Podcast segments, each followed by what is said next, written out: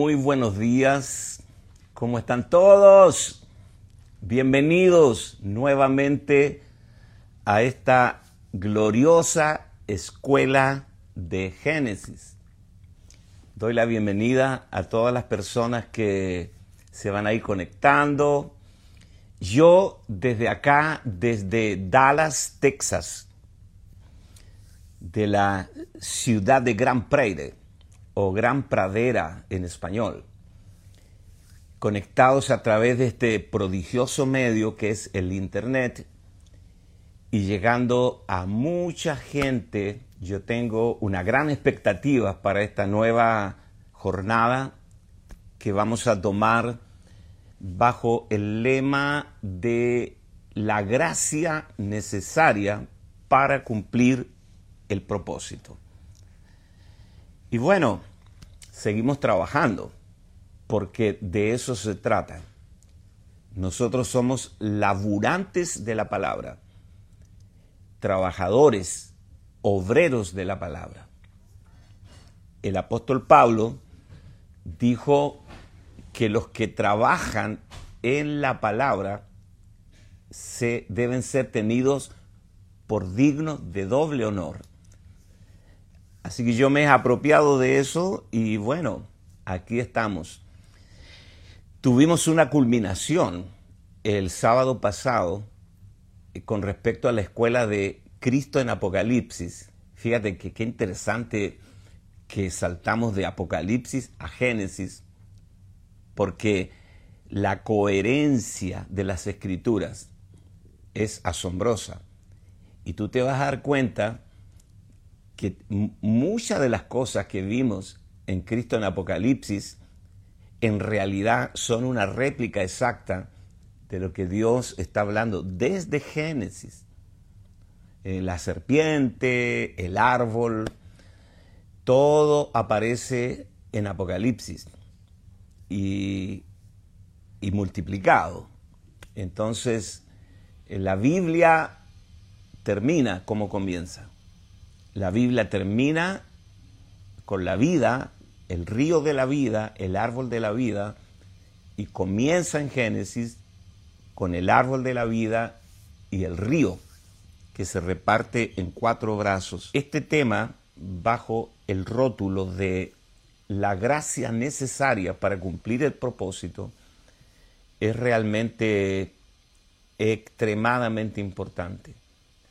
Sin la gracia, no podemos nosotros o no calificamos, no tenemos el plus, no tenemos el capital para cumplir el propósito. Somos incapaces, somos cuadriplégicos, impedidos de realizar la obra de Dios.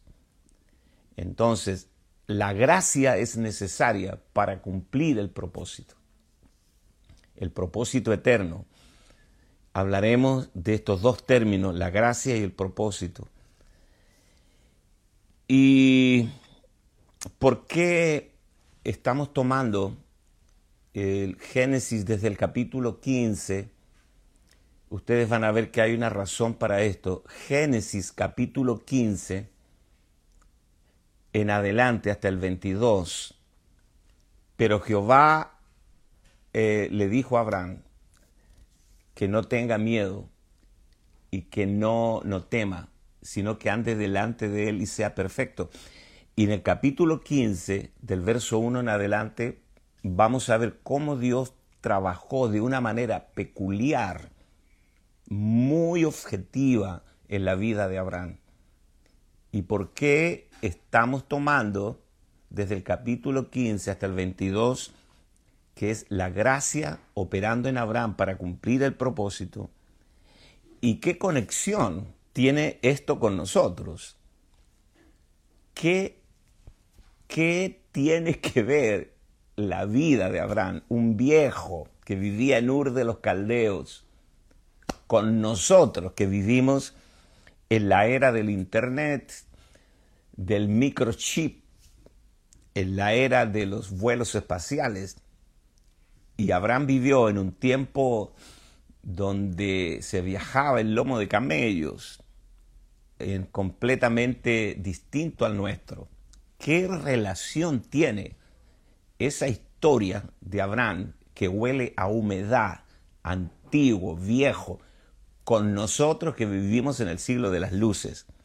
Muchísimo, absolutamente. Pablo lo dice en, el libro de Romanos capítulo 4, verso 12 eh, yo les voy a sugerir que ustedes tomen apuntes, que anoten todo lo que puedan, porque por ahora no les voy a mandar las lecciones escritas. Trabajen, trabajen. Por ahora no les voy a mandar las lecciones escritas, pero anoten ahí Romanos capítulo 4, verso 12. Esto es lo que Pablo dice acerca de estos dos pueblos la circuncisión, los judíos que vivían todavía bajo la ley, y nosotros los gentiles, los incircuncisos. Romanos capítulo 4, verso 12, Pablo dice, y padre de la circuncisión, para los que no solamente son de la circuncisión, sino que también siguen las pisadas, ojo acá, sino que también, es decir, nosotros, seguimos las pisadas de la fe que tuvo nuestro padre Abraham antes de ser circuncidado. Entonces lo que estamos viendo acá aplica a nosotros. Seguimos las pisadas de la fe que tuvo nuestro padre Abraham antes de ser circuncidado. El libro de Gálatas también hay abundantes pasajes que nos hablan de qué tiene que ver Abraham con nosotros. Pablo dice que si sois de Cristo, ciertamente linaje de Abraham sois y herederos según la promesa. Si somos de Cristo, ciertamente linaje de Abraham somos y herederos según la promesa. Muy bien, eh, vamos a hacer una, una rastreabilidad un rastreo desde el capítulo 11. Voy a ocupar unos minutos y, y luego vamos a entrar al capítulo 15, pero es importante refrescar ciertos episodios, refrescarlos en nosotros, ciertos episodios de, de, la vida de Abraham desde, desde los últimos versículos del capítulo 11, cuando Dios usó providencialmente a su padre, Taré, para sacar a Abraham de Ur de los Caldeos. Y, luego eh, acamparon en Arán y ahí el padre de Abraham, Taré, murió. También murió su hermano, Arán. Es decir, su hermano se llamaba Arán y ellos acamparon en un lugar llamado Arán. O sea que hay, hay un lugar llamado Arán y hubo un personaje que era el hermano mayor de Abraham, que también se llamaba Arán, padre de Lot.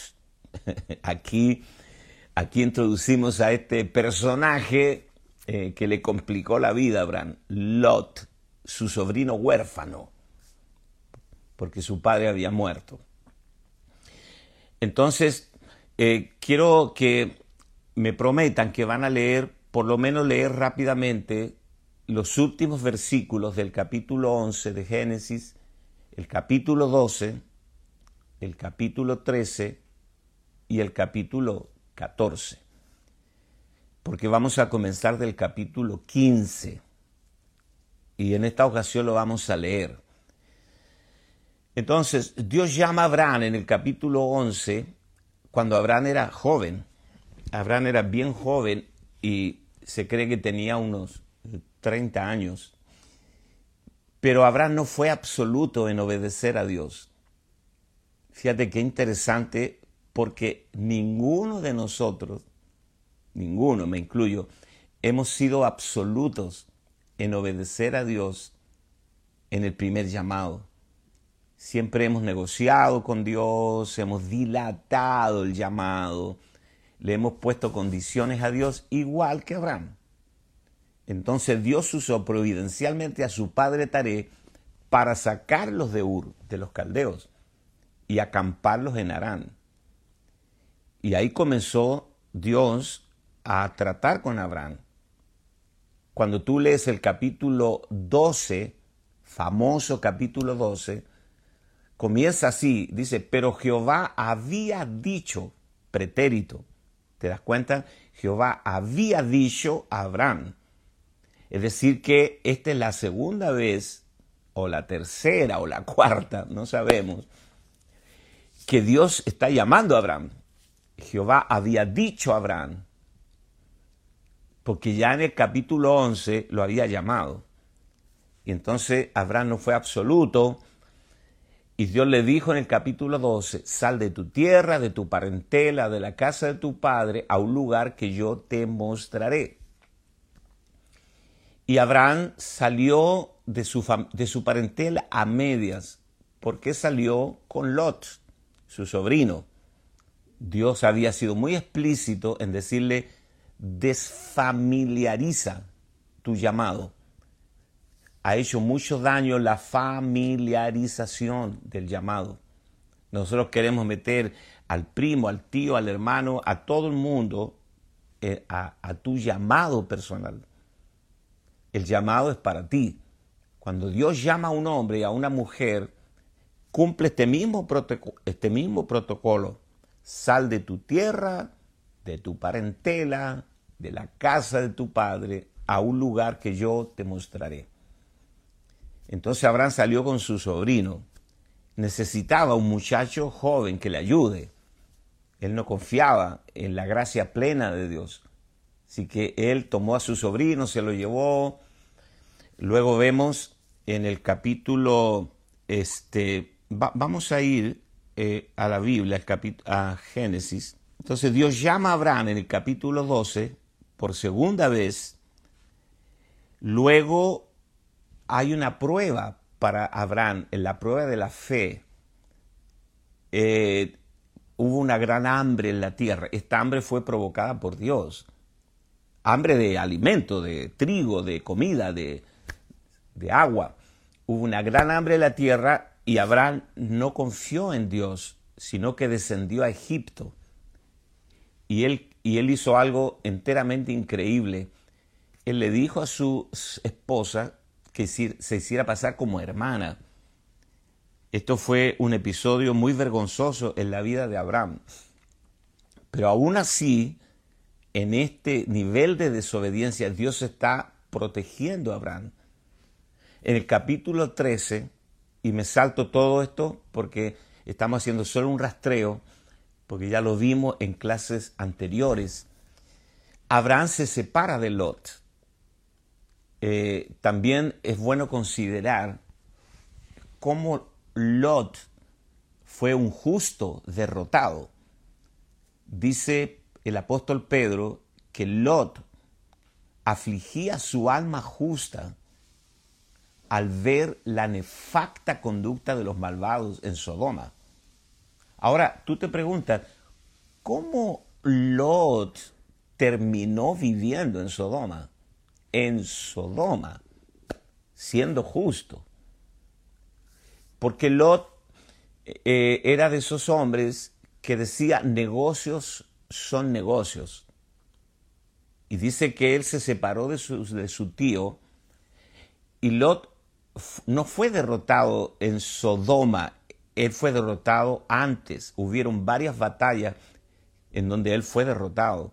Primero, él nunca debió separarse de su tío, porque era la bendición, la fuente de la bendición.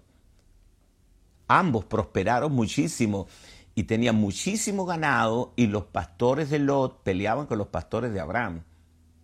Lot tendría que haberle dicho a su tío, tío, vamos a hacer que estos pastores se reconcilien, pero nosotros no nos vamos a separar. Pero si realmente era necesaria la separación, todavía Lot tenía una posibilidad de privilegiar a su tío, decirle, tío, elige el lugar donde tú vas a ir y lo que queda, bueno, lo tomaré yo. Pero no, él se aprovechó de su tío, eligió el valle, ¿no? Donde había el valle del Jordán, donde había mucho pasto para el ganado. y mandó a su tío a las montañas, a los lugares estériles. Esta fue la segunda derrota de Lot.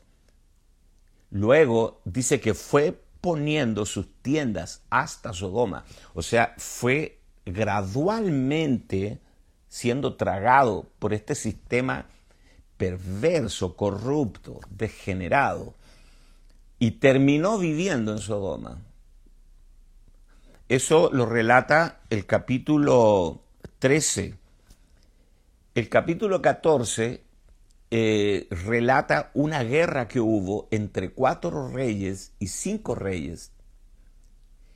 Hay cuatro reyes y me los voy a saltar, después usted los lee, pero hay unas enseñanzas muy importantes acá en el capítulo 14. Cuatro reyes pelean contra cinco reyes.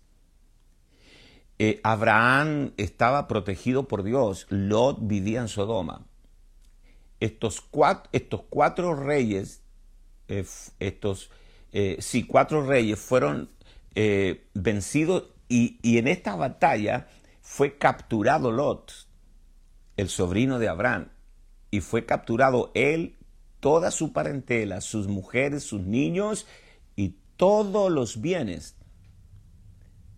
Esta es la primera guerra mundial que registra la Biblia como lo oyes. Esto fue un conflicto de características mundiales. Esta fue una batalla universal. Cuatro reyes, cuatro naciones pelearon contra cinco naciones. Ahora, ¿por qué se produjo esta batalla? Lo que les voy a decir puede parecer desproporcionado, exagerado, pero toda esta batalla fue por causa de Abraham y Lot. Como lo oyes, señores, eh, lo único que Dios está realizando en el mundo es su propósito eterno. Por causa de la iglesia y del propósito eterno, los imperios surgen o caen por causa de su propósito eterno, naciones aparecen y otras desaparecen. Todo se mueve por causa de la iglesia. Señores, hoy día estamos volviendo como a una guerra fría entre la izquierda y la derecha en el mundo.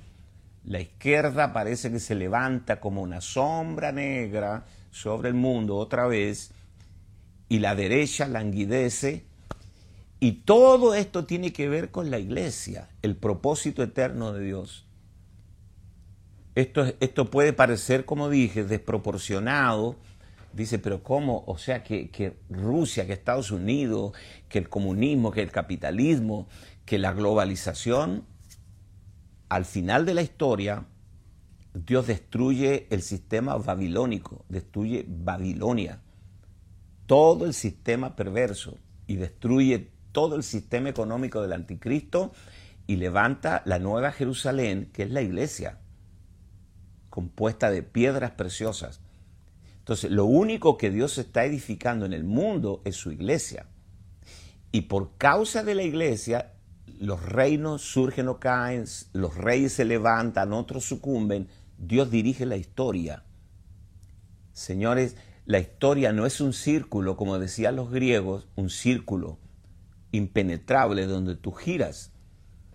La historia tiene un sentido. Por ejemplo, dice la palabra que Dios creó el mundo y creó al hombre y dice que le estableció los límites de su habitación.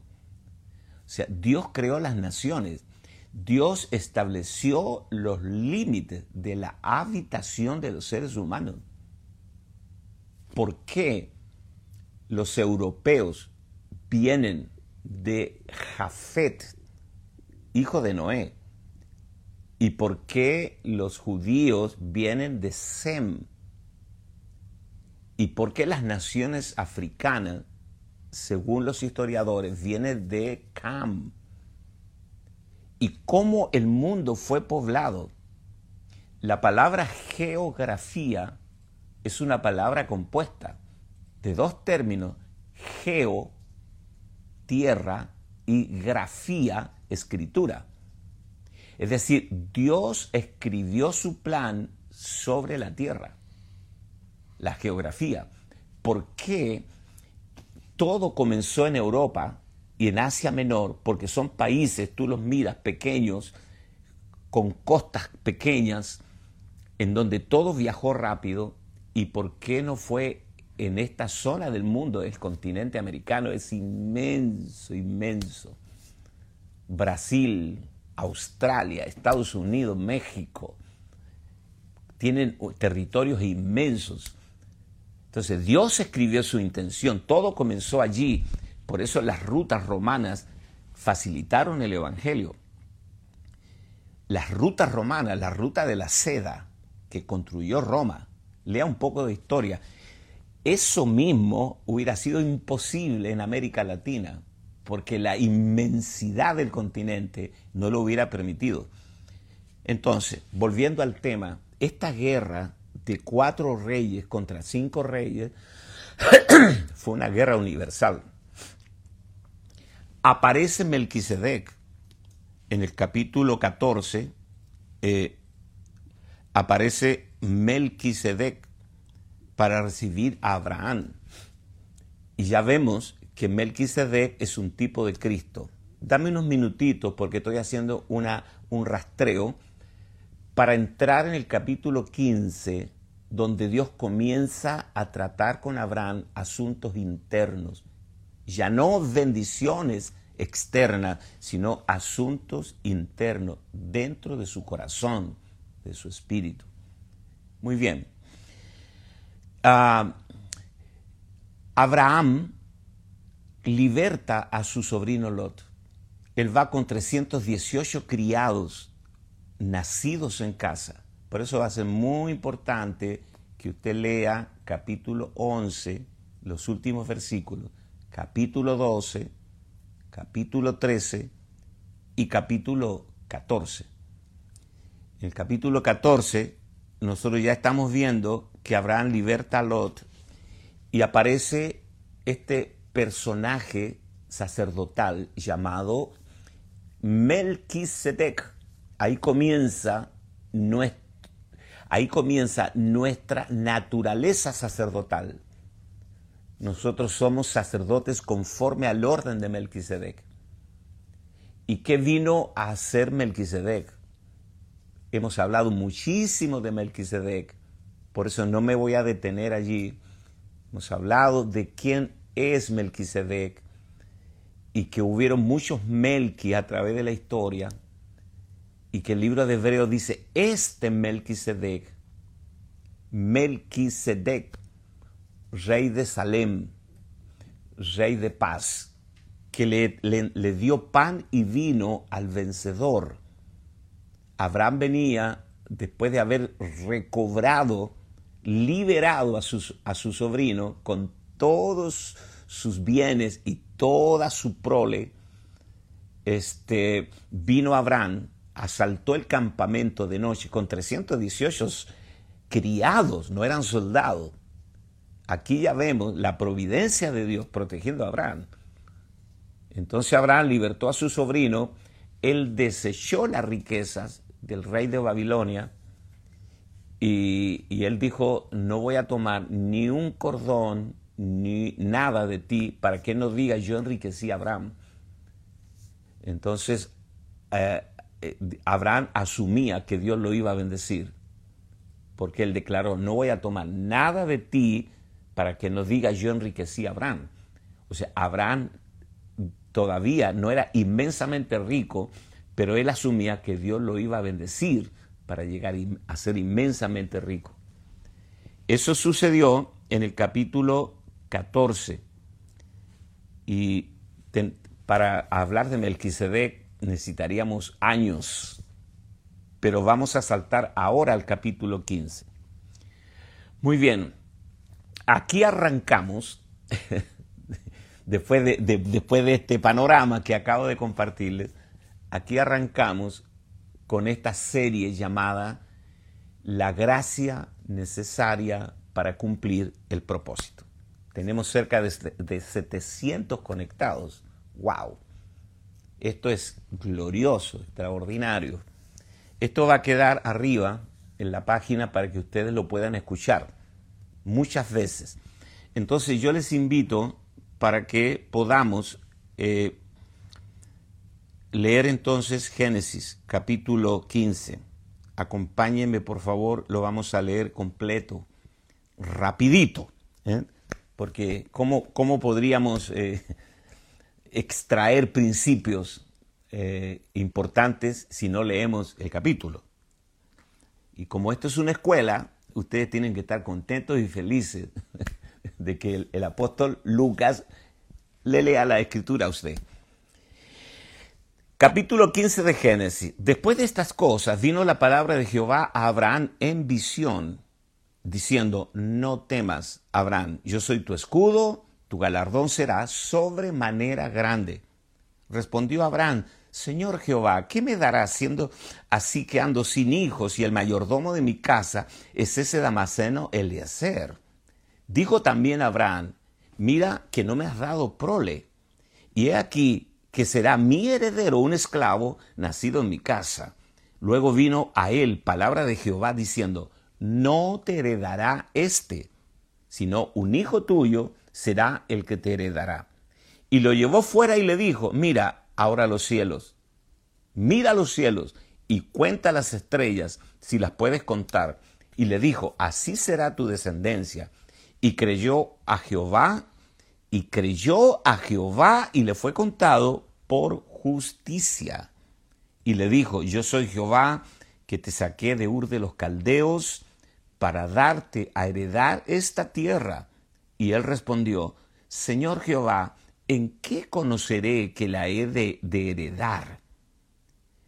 y le dijo, tráeme una becerra de tres años y una cabra de tres años y un carnero de tres años una tórtola y también un palomino. Y tomó él esto y lo partió por la mitad y puso cada mitad una enfrente de la otra, mas no partió las aves. Y descendían aves de rapiña sobre los cuerpos muertos, y Abraham las ahuyentaba. Mas a la caída del sol sobrecogió el sueño Abraham, y he aquí que el temor de una grande oscuridad cayó sobre él, disculpen. Entonces Jehová dijo a Abraham, ten por cierto que tu descendencia morará en tierra ajena y será esclava allí, y serán oprimida cuatrocientos años, mas también a la nación a la cual servirán juzgaré yo, y después de esto saldrán con gran riqueza, y tú vendrás a tus padres en paz, y serás sepultado en buena vejez y en la cuarta generación volverán acá, porque aún no ha llegado a su colmo la maldad del amorreo hasta aquí. Y sucedió que puesto el sol y ya oscurecido, se veía un horno humeando y una antorcha de fuego que pasaba por entre los animales divididos. En aquel día hizo Jehová un pacto con Abraham, diciendo, a tu descendencia daré esta tierra, desde el río de Egipto hasta el gran río, el río Éufrates, la tierra de los ceneos, los ceneseos, los cadmoneos, los eteos, los fereceos, los refaitas, los amorreos, los cananeos. Eh, muy bien. ¿Por qué Dios aparece a Abraham diciéndole, eh, Abraham, no temas, porque yo soy tu escudo y tu galardón será sobremanera grande. Cuando Dios habló a Abraham estas palabras, Abraham se encontraba todavía en un estado, diríamos, elemental. Eh, todavía no había sido procesado por Dios. Él acaba de, de despertar la odiosidad de cinco reyes. Recuerdan, él se metió en el campamento con 318 criados para rescatar a su sobrino y, despojaron a estos reyes de una gran riqueza. Entonces Abraham dijo, estos tipos van a volver. Y Abraham vivía en el campo abierto. no eran ciudades amuralladas. Y Dios vino a Abraham. Cada vez que tú y yo tenemos miedo o temor por algún asunto, Dios viene de la misma forma para decirnos, no temas, yo soy tu escudo, soy tu galardón, soy, soy tu defensa y tu premio, tu galardón, sobremanera grande.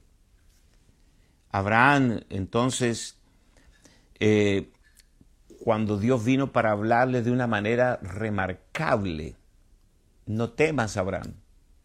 Estos reyes para mí no son nada, absolutamente.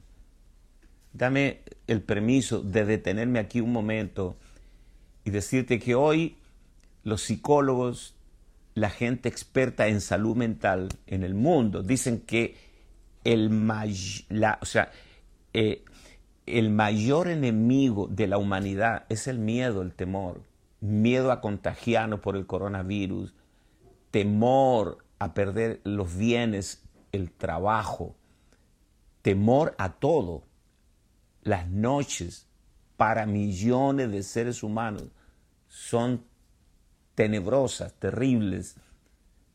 Hay insomnio, hay batallas, hay mucho temor. Ese es el gran depredador hoy.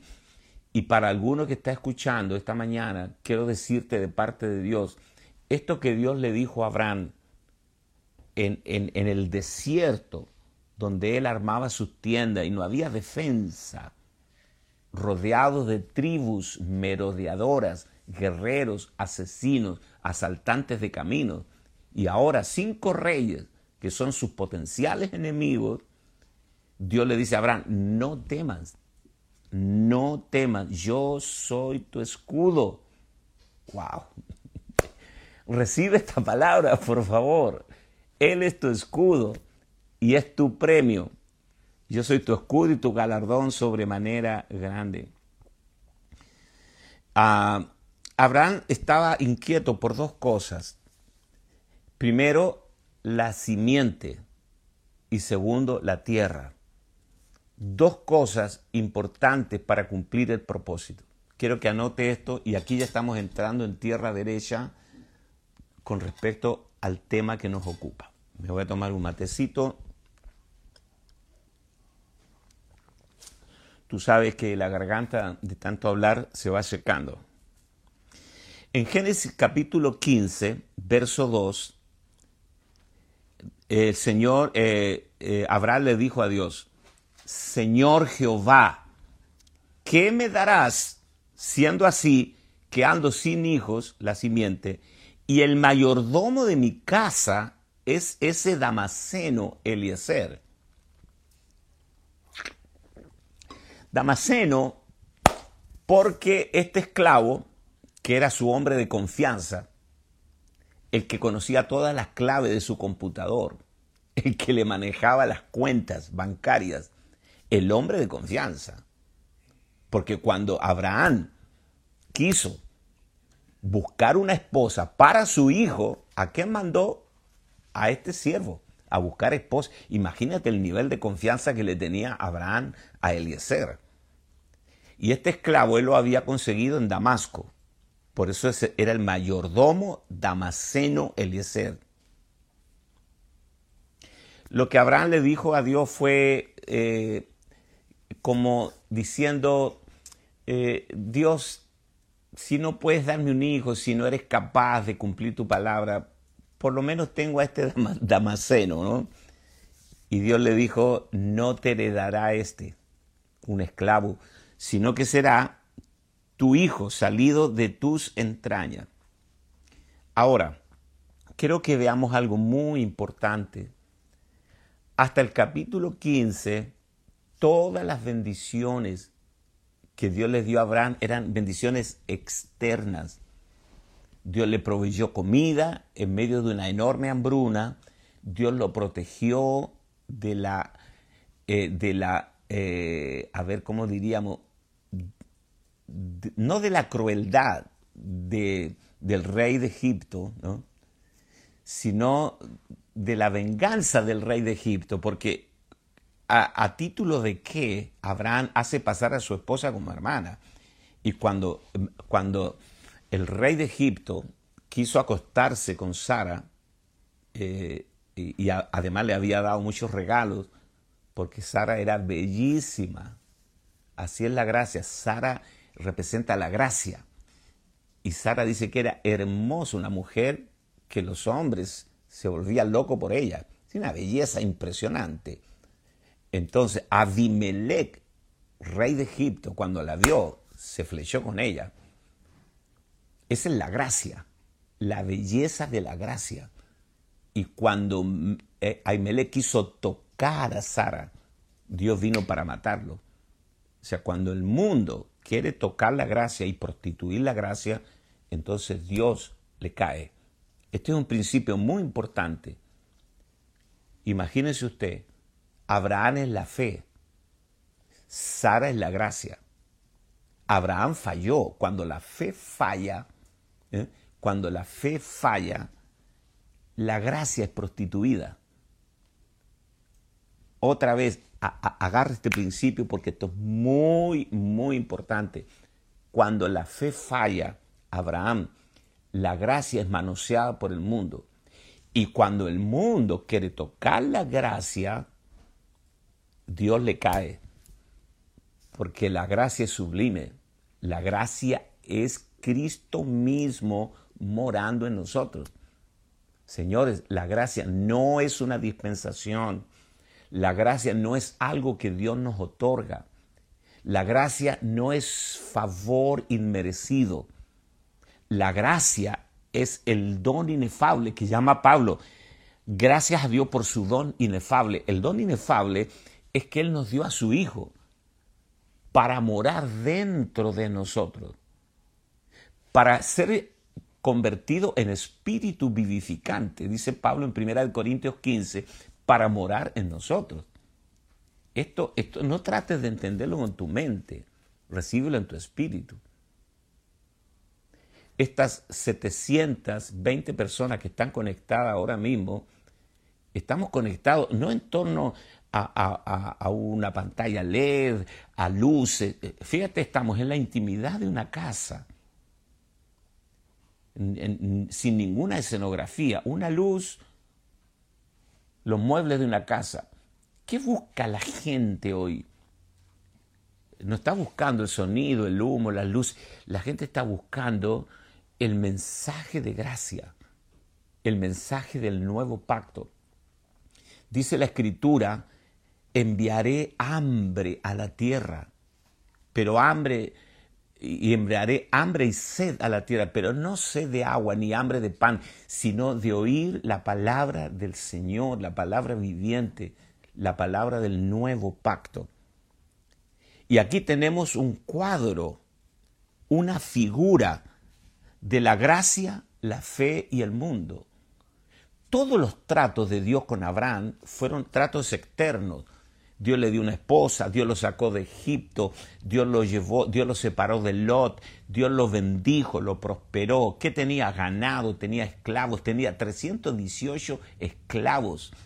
O sea, era un campamento numeroso que viajaba y Abraham era riquísimo. Pero todas esas bendiciones eran externas, estaban fuera de él. Ahora Dios comienza a trabajar dentro de él. Ahora Dios comienza a bendecirlo internamente. La simiente de Abraham es un asunto interno, absolutamente. Tenía que salir de Abraham. La simiente es Cristo. Cuando Pablo dice en Romanos, libro de Romanos, creyó Abraham a Dios y le fue contado por justicia, atento acá, creyó Abraham a Dios y le fue contado por justicia. Eh, en ese diálogo, léalo en Romanos, por favor, en ese diálogo no está en juego el pecado. La justicia no tiene que ver con que Dios lo perdonó de sus pecados, sino que Abraham creyó por la simiente. Abraham creyó que de ese cuerpo, ya viejo, casi muerto, Dios levantaría una simiente. Y la simiente comenzaba con Isaac. ¿Y de dónde salió Isaac? De las entrañas de Abraham. ¿Y dónde está formándose Cristo en nosotros? En nuestras entrañas, en nuestro espíritu. Pablo dice, hasta que Cristo sea formado en nosotros. Y vamos a trasladar del lejano desierto de Oriente. Imagina las tiendas grises, oscuras, los camellos fuera de las tiendas, unas 500 personas que viajaban con Abraham. Trasladémoslos acá, a tu realidad, el departamento donde tú vives, en ese edificio, la casa, el barrio donde vives, las, los retos que estás enfrentando ahora este, cómo Dios ha provisto para bendecirte, pero ahora Dios quiere trabajar dentro de ti. Quiere que Cristo sea formado en ti. Ya no bendiciones externas. ¿Sabe, ¿Sabe cómo le llamó el Señor hace dos mil años a estas bendiciones? Las añadiduras. Es más, voy a decir algo fuerte, lo he dicho en otras ocasiones, pero lo voy a decir otra vez Dios no te bendice materialmente, Dios no te bendice porque estás correcto, Dios te bendice porque te ama. Otra vez, Dios no te bendice porque estás correcto, Dios te bendice porque te ama. Tú puedes estar bendecido sin propósito, como Israel, 40 años, 40 largos años, bendecido hasta las muelas. Tenían de todo y nunca se enfermaron, pero no entraron en la tierra. Esa fue la desgracia de ellos, bendecidos, sin propósito. Si me estoy explicando. Mucha gente que piensa que están correctos porque Dios les ha dado casa, auto, dinero y porque ha suplido sus necesidades y todo. Pero Dios nunca trabajó internamente en ellos, nunca la gracia fue formada en ellos. También he dicho que cuando Dios realiza un milagro portentoso en nuestra vida, un milagro, si tu única ganancia, escucha bien, si tu única ganancia fue el milagro, pero no ganaste más de Cristo, no ganaste nada. Conozco a una mujer que el Señor la sanó dos veces de cáncer terminal, dos veces. Y ahora mismo está saludable. Pero de Cristo nada, absolutamente. Sigue con un corazón distraído, rebelde. Se dice, ¿de qué sirvió el milagro? Si tu única ganancia con Cristo es tener tu casa, tener tu auto, decir, bueno, no tengo deuda, gloria a Dios, Dios es bueno, pero Cristo no ha sido formado en ti, como lo dice Pablo, hasta que Cristo sea formado en vosotros, no has ganado nada, absolutamente. Lamento y, y odio que sea yo el que te lo diga, pero hay mucha gente pensando que están bendecidos por Dios solo porque les va bien económicamente esa es una ilusión óptica, hablando en términos espirituales. La única bendición realmente duradera es cuando Cristo va formándose en nosotros. Ahora, ¿qué vemos acá nosotros? Eh, que Abraham creyó a Dios y le fue contado por justicia porque creyó que de él saldría la simiente. Ahora, hay dos categorías de obras divinas para los llamados. Nos quedan 15 minutos. Recuerden que vamos a seguir el viernes, lunes, miércoles, hoy y viernes. Lunes, miércoles y viernes. Así que agéndenlo y avísele a los que no pueden asistir por razones laborales o lo que sea, que lo pueden ver en diferido en la página Doctor Lucas Márquez de Facebook. Lo dejamos allí. Entonces, dos categorías de obras divinas para los llamados. anótelo por favor, dos categorías de obras divinas para los llamados. Número uno, la primera obra es para la subsistencia, la provisión. La provisión. Pro. El guion. Visión. Pro guion visión. Esto es para el, el financiamiento de la visión de Dios. Provisión. Para la subsistencia y luego eh, para cumplir el propósito. Dos categorías. Una bendición es para la subsistencia y otro es para cumplir el propósito.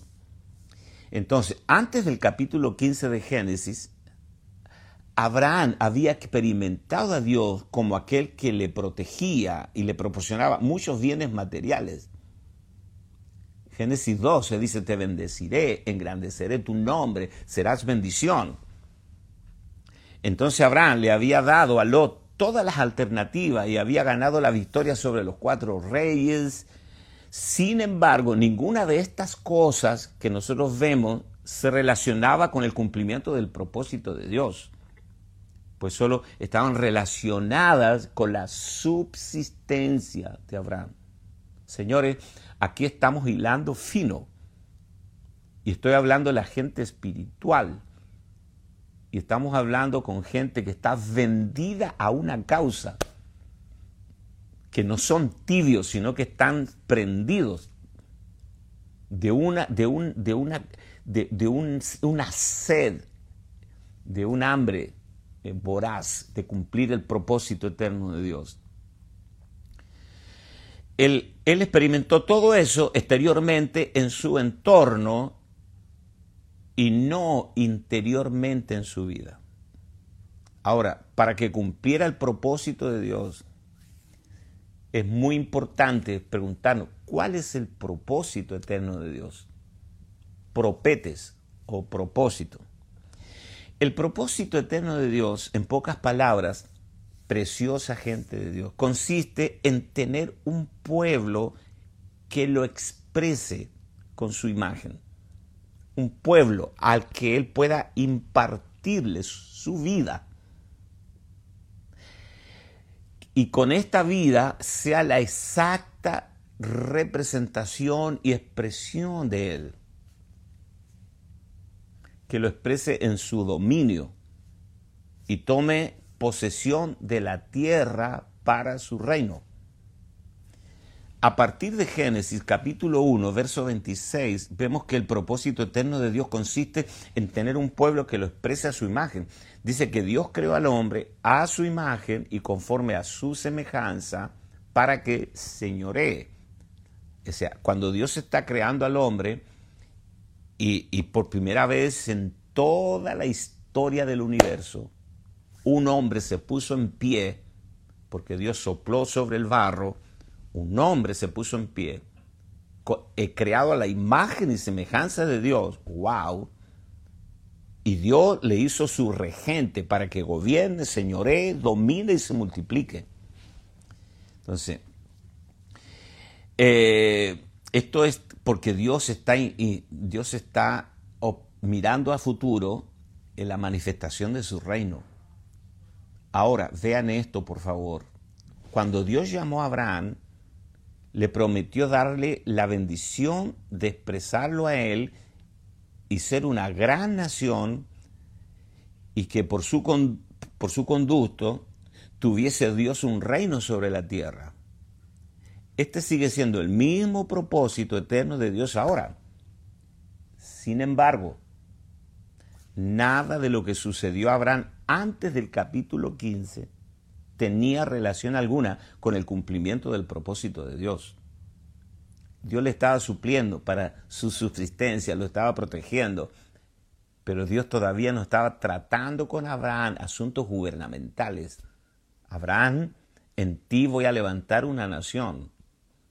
Y esta nación, llamada Israel, va a ser el vientre del cual vendrá el Mesías. En el antiguo pacto Dios levantó una nación.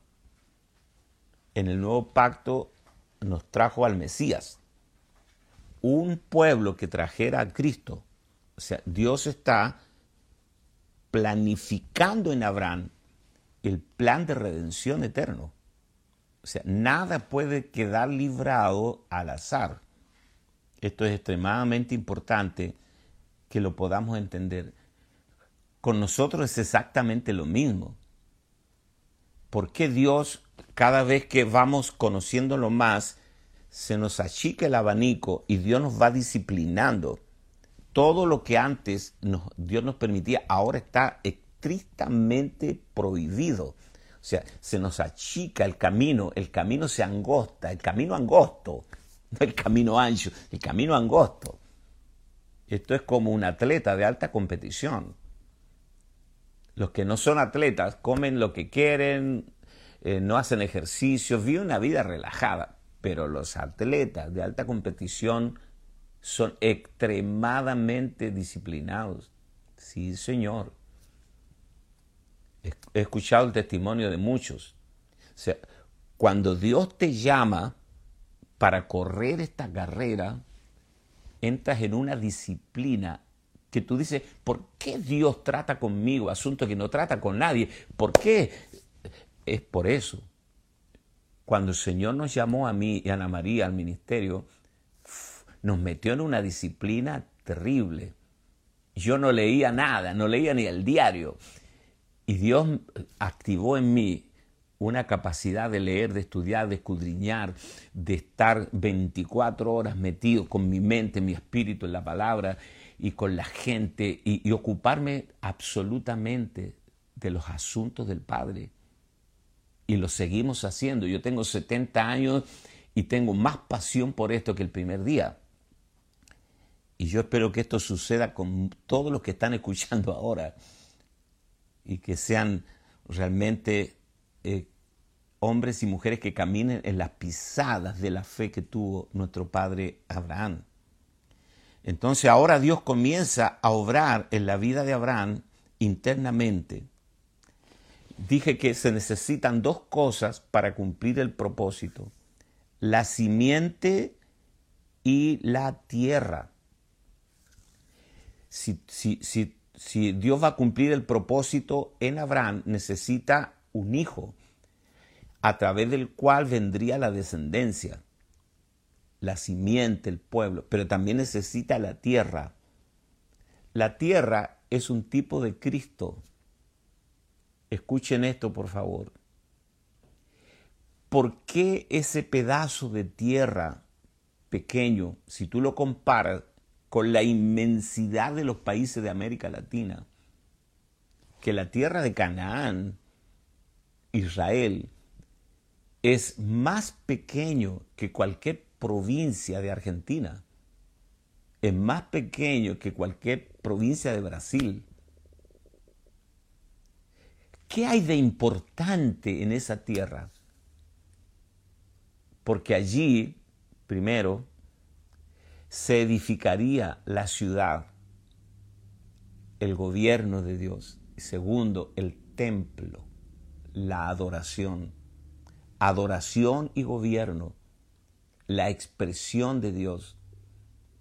Por supuesto que estos son sombras, figuras y tipos. Nosotros somos la Jerusalén de arriba hoy. Por eso tenemos que leer con, sabiduría, eh, tenemos que leer con sabiduría, escuchar y aprender a, aprender a viajar desde la sombra a la sustancia. El libro de Hebreos dice que, que la Jerusalén de arriba y la de abajo, la de abajo da hijos para esclavitud, pero la de arriba da hijos para bendición. Y la Jerusalén de arriba es la iglesia.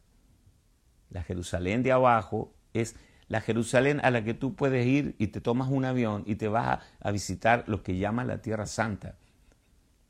Pero todo lo que fue escrito es sombra, figura y tipo, para que lo podamos entender. Abraham es una figura, Sara, Lot es una figura. Melquisedec. Por eso en Génesis están todas las semillas. La Biblia es el desarrollo de la semilla. Apocalipsis es la cosecha. Nosotros somos sacerdotes conforme al orden, el dibra, el orden, el dibra de Dios. Nosotros no somos sacerdotes conforme al orden de Leví, los levitas. Somos sacerdotes conforme al orden de Melquisedec y operamos en el poder de una vida indestructible. Dice Hebreo, esta vida, en la vida de resurrección de Cristo que nos habita a nosotros. Entonces, estamos viendo acá que Dios le prometió a Abraham llevar a cabo, y vamos a ver por qué fue necesario que Dios hiciera un pacto con Abraham con los animales muertos. Fue macabro partir animales y Dios está pactando con Abraham. Eh, Dios no necesitaba hacer un pacto con Abraham. Abraham necesitaba un aliciente para su fe. Porque Abraham creyó por la simiente, pero no creyó por la tierra. Cuando Dios le dijo a Abraham que le daría un hijo, dice que Abraham creyó a Dios y le fue contado por justicia.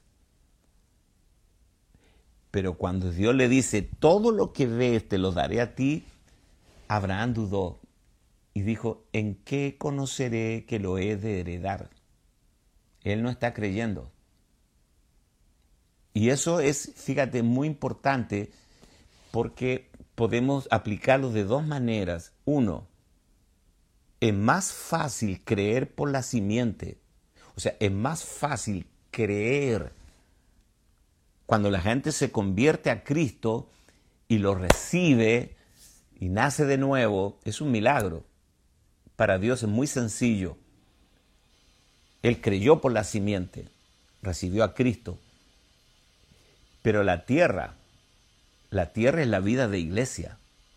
La tierra es la iglesia, o sea, una expresión terrenal de Canaán es la iglesia.